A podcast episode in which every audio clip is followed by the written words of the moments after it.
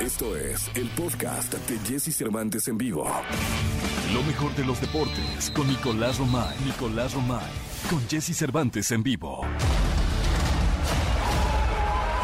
Ahí están justamente celebrando estas grandes calificaciones de la representante de la República Popular de China. 10, 10, 10, 10, 10, 10, bingo. Los siete, los siete jueces han dado la calificación perfecta. No lo habíamos visto en estos Juegos de Tokio 2020. Y vino la jovencita Chen. ¿Qué digo jovencita? Es una niña. Juan Honchan es la reina de la plataforma de 10 metros. La competidora china de tan solo 14 años de edad ganó el oro y dio una cátedra de cómo tirar clavados con dos puntuaciones perfectas. Los jueces le otorgaron el 10 de la calificación y lo más alto del podio. La plata también fue para China y Australia se llevó el bronce. Y qué espectacular competencia dieron las mexicanas Gaby Agúndez y Ale Orozco. Gabriela terminó en cuarto, pero durante casi toda la competencia acarició el podio. Estoy muy contenta, la verdad estoy muy contenta con mi participación en estos mis primeros Juegos Olímpicos. Me voy con un bronce en, en sincronizados y un cuarto lugar en individual que la verdad este me sabe muy bien y ya me gustó, ya me di cuenta que me gustó estar en el podio olímpico, entonces voy a seguir trabajando para estar próximamente ahí. Ahí está la mexicana, mi querido Nicolás Romay Pinal, el niño maravilla. Buenos días, ¿cómo estás? Bien, Jesús, con el gusto de, saludarte.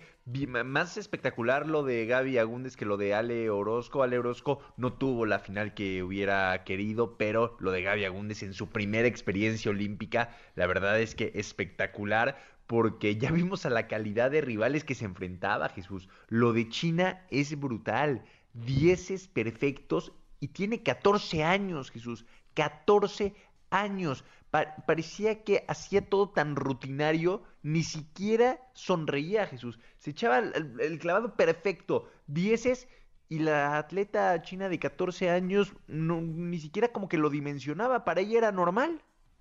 Sí, no, no, no, normal. Y te voy a decir una cosa, son máquinas. Haz de cuenta que estuvieran programados como por una app, te digo, te, te comentaba que son perfectos en sus Perfecto. ejecuciones y aparte la edad, caray.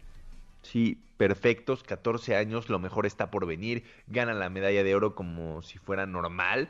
Eh, su, su entrenador, su equipo se emocionaban más que, que ella. Y así consiguen el 1 y 2 China, después Australia, la medalla de bronce y México, que yo ya no sé cómo tomar esto, Jesús. Otra posición cuarta, otro cuarto lugar para la delegación mexicana que se ha quedado en la orilla ya en demasiadas disciplinas de ganar una medalla de bronce, pero pues no la ganan, no cuenta.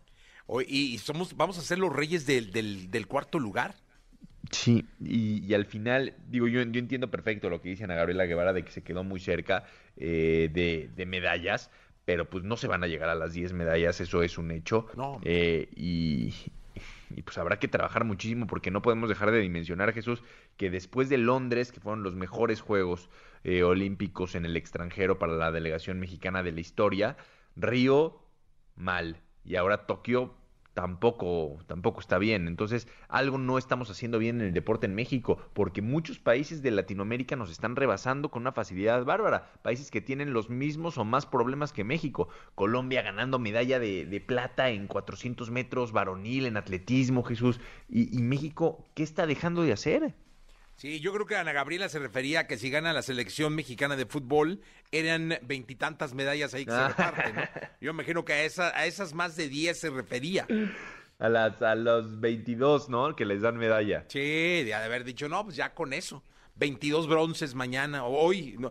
¿Qué pasó con el partido de la fíjate, selección, eh? Noticia de última hora, Jesús. Cambiaron el partido de la selección mexicana de fútbol. Iba a ser a las 6 de la mañana y lo movieron a las 4 de la mañana. ¿Por qué? ¿A qué obedece? Esto obedece a que la final femenil la movieron a las 7 de la mañana por un tema de clima. Suecia contra Canadá, la final del fútbol femenil la movieron a las 7 de la mañana y el México contra Japón a las 4 de la mañana.